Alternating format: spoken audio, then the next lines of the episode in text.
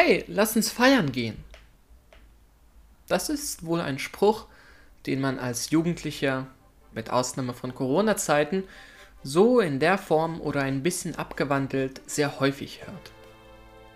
Denn feiern gehört zur Jugendzeit irgendwie dazu. Leute, die nicht feiern gehen, die zu Hause sitzen, haben ja wohl eindeutig nichts Gutes zu tun, sind Außenseiter und so. Das kennen wir ja alle. Doch ich habe mich gefragt, woher kommt es eigentlich, dass Party und der zusammenhängende Alkohol solch eine omnipräsente Position in unserer Gesellschaft haben? Denn es war ja bei weitem nicht immer so. Ja, noch im Mittelalter war es ja üblich, als Jungen mit sieben Jahren zur Ausbildung an den Lehnsherren, den Ritter, gegeben wurden. Und dort haben sie bis 21 Jahre Hofmanieren gelernt haben Schwertkampf beigebracht bekommen und dem Souverän geholfen, aufs Pferd zu steigen. Zusammen mit Kommilitonen und Kommilitoninnen feiern war da nicht. Das heißt, dass die Rolle des Alkohols, wie er heute in der Jugend den Platz hat, erst in den letzten wenigen Jahrzehnten gekommen ist. Ja, ich würde sogar die These noch steiler setzen. Die Entwicklung unserer Gesellschaft hat es für uns Jugendliche fast schon notwendig gemacht, Alkohol zu trinken. Und heute will ich mal kurz drüber sprechen, warum eigentlich? Warum betrinken wir Jugendlichen uns so häufig? Und warum ist es eigentlich so, dass fast ein Zehntel unserer Gesellschaft Alkohol in riskanten Mengen konsumiert? Und ich glaube, das ist auch ein guter Titel für diese Folge. Hey, lass uns betrinken. Oder der Eskapismus der Gesellschaft.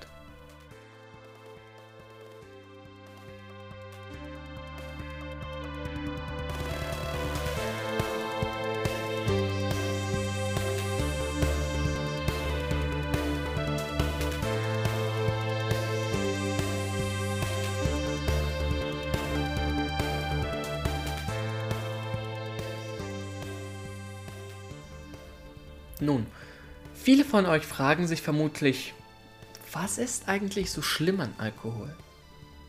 An sich kommt es ja, genauso bei Alkohol, aber auch bei jeder anderen Substanz, darauf an, wie man sie konsumiert. Und da muss ich wohl zustimmen. Ja, da habt ihr recht. Das Problem, was ich sehe, ist nur, dass viel zu wenige Menschen es verantwortungsvoll konsumieren. Oder anders ausgedrückt, dass in Deutschland viel zu viele Menschen ein Problem mit Alkohol haben. Lasst uns erstmal die Zahlen klarstellen, wie sie von der Bundeszentrale für gesundheitliche Aufklärung zur Verfügung gestellt wurden. 6,7 Millionen Deutsche konsumieren Alkohol in riskanten Mengen. 1,6 davon sind alkoholabhängig. Alkohol, wenn er in größeren Mengen konsumiert wird, ist ein wesentlicher Risikofaktor für vielerlei Krankheiten unter anderem für Krebs, Lebererkrankungen, Herz-Kreislauf-Erkrankungen etc. Jedes Jahr sterben durch Alkohol bzw. dessen Spätfolgen rund 74.000 Menschen. Es ist eine Zahl aus 2002, sodass sie sich in den letzten Jahrzehnten leicht geändert haben kann, jedoch ist diese Erhebung leider die letzte ihrer Art. Der Pro-Kopf-Konsum von Alkohol in Deutschland beträgt rund 10 Liter pro Jahr, geht aber seit den 90ern runter. Aber Alkohol wird immer billiger. So sind dessen Kosten innerhalb der letzten 40 Jahre im Vergleich zu den anderen Lebenserhaltungsgütern um 30% gesunken. Und die Kosten durch Alkohol bzw. dessen Schäden, welche der Gesellschaft entstehen, betragen rund 57 Millionen Euro. Pro Jahr gibt es rund 13.000 Alkoholunfälle im Straßenverkehr und von den Tatverdächtigen sagen rund 10% oder 230.000 Verbrecher, dass sie ihre Tat unter Alkoholeinfluss verübt haben. So sind rund ein Viertel aller Taten mit schweren Körperverletzungen mit Alkohol verknüpft. Was kann man nun von diesen auf den ersten Blick erschreckenden Zahlen mitnehmen? Nun, ich habe mir vier Punkte aufgeschrieben. Zum einen, Alkohol ist nicht gesund. Es ist ein Risikofaktor für fast alles, was man sich vorstellen kann.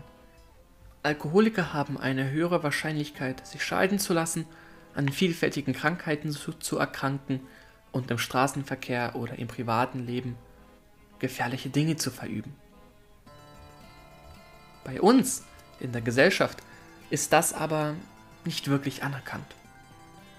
Deutschland hat ein massives Alkoholproblem. Es kann nicht sein, dass fast 10% unserer Gesellschaft oder 6,7 Millionen Menschen Alkohol in riskanten Mengen konsumieren. Es ist eine Zahl, welche dringend Änderungsbedarf braucht. Denn eine wahre Einstiegsdroge ist meiner Meinung nach nicht Tabak oder Cannabis. Es ist Alkohol. Denn lassen wir uns nichts vormachen, Alkohol ist genauso eine Droge wie alles andere. Es ist ein Rauschmittel, es hat das Potenzial, Menschen süchtig zu machen.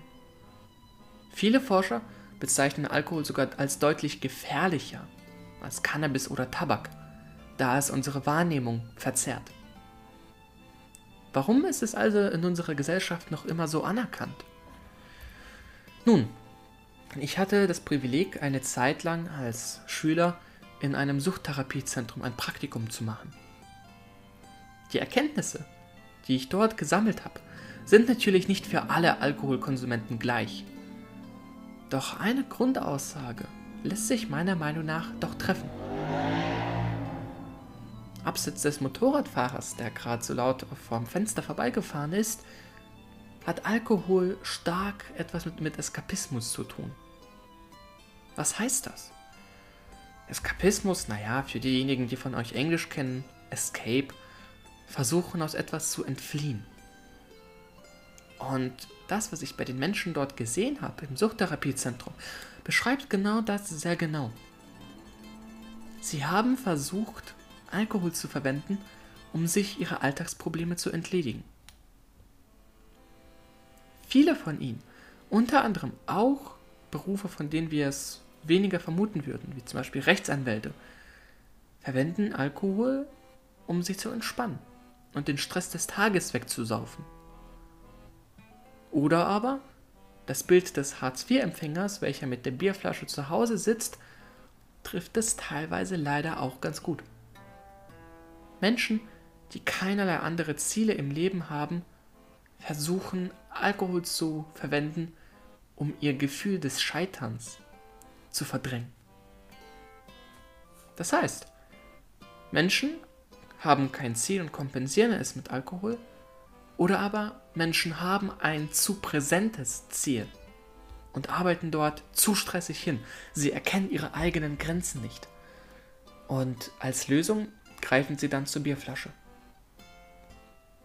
Vermutlich fragt ihr euch jetzt, ja gut, äh, spannend und so, aber was genau hat das mit mir zu tun? An meinem konkreten Beispiel, ich bin gerade ein 16-jähriger Junge, ich habe nur wenige Risikofaktoren für Alkoholsucht. Ich bin derzeit kein Rechtsanwalt, der sich vor Stress die Welt nicht mehr sieht. Was hat die ganze Thematik mit mir zu tun?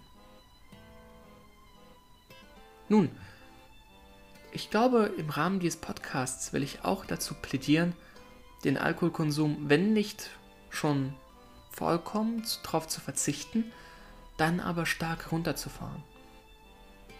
Weil ich persönlich sehe in meiner Bekanntschaft bei meinen Freunden viele Anzeichen von ungesundem Alkoholkonsum. Und wir sollten uns nichts vormachen. Jeder von uns kann Alkoholiker werden. Ein hoher Bildungsgrad, ein angesehener Beruf, viel Geld, eine glückliche Beziehung sind dagegen keine Versicherung, obwohl sie das Risiko auch mindern können.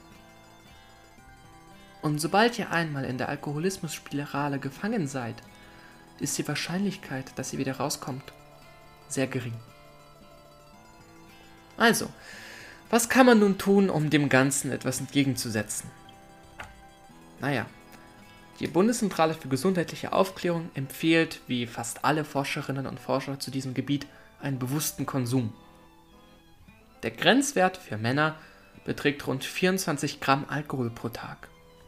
Das sind zwei Gläser Bier. Keine allzu große Menge, aber auch nicht allzu gering. Dabei sollte man aber auch nicht davon ausgehen, dass man den Inhalt von, sagen wir, sieben Tagen auf einen Tag reduzieren kann. Das heißt, die Aussage unter Motto, naja, ich habe sechs Tage in der Woche nicht getrunken, ich kann jetzt mal bei einer Party zwölf Gläser Bier trinken, trifft es nicht wirklich. Unser Körper hat auch nur eine begrenzte Aufnahmefähigkeit pro Tag. Und falls ihr es doch schafft, auf einer Party zwölf Gläser Bier zu, zu trinken, dann würde ich euch empfehlen, euch Gedanken zu machen, inwiefern ihr bereits in der Alkoholismus-Spirale gefangen seid. Die andere Option, neben bewusstem Konsum, ist auf Alkohol völlig verzichten.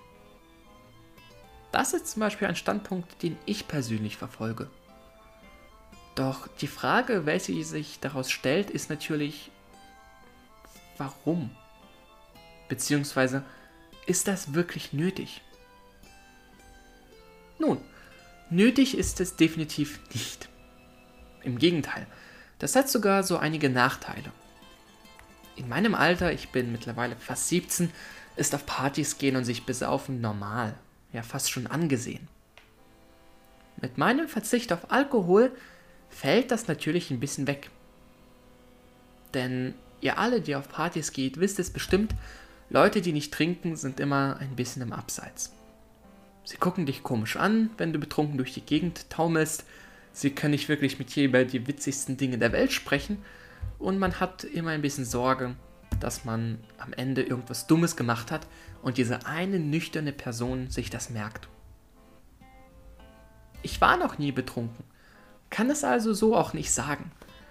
Und ich kann euch auch bestätigen, dass wenn ihr auf einer Party betrunken seid, die nüchternen Personen euch danach nicht als dümmer ansehen werden. Eher im Gegenteil. Man kann auch nüchtern auf einer Party Spaß haben.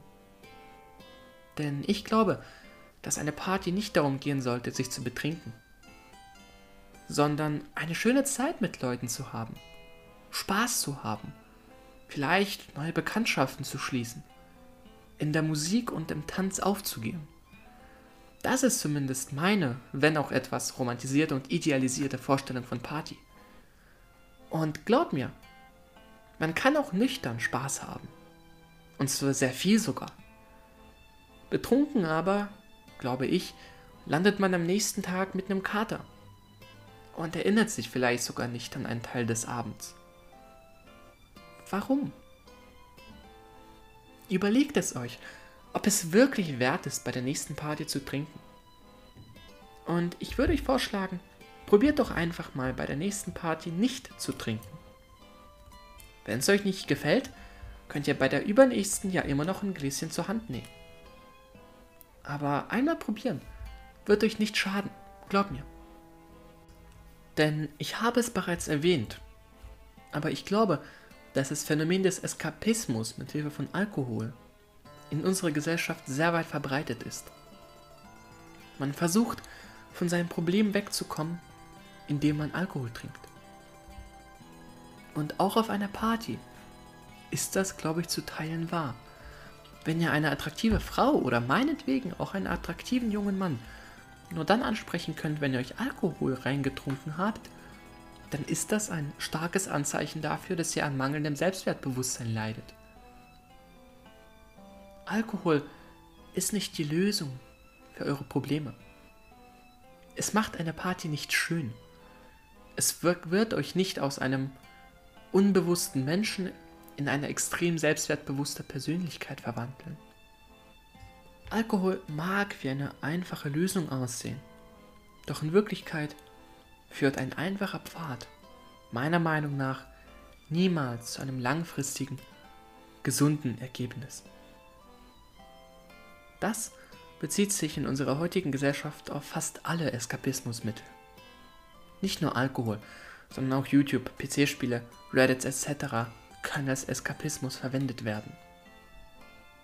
Und daher will ich euch bei der nächsten Party darum bitten, euch zu überlegen, trinke ich den Alkohol gerade wirklich, damit es mir besser geht? Oder damit es mir gut geht?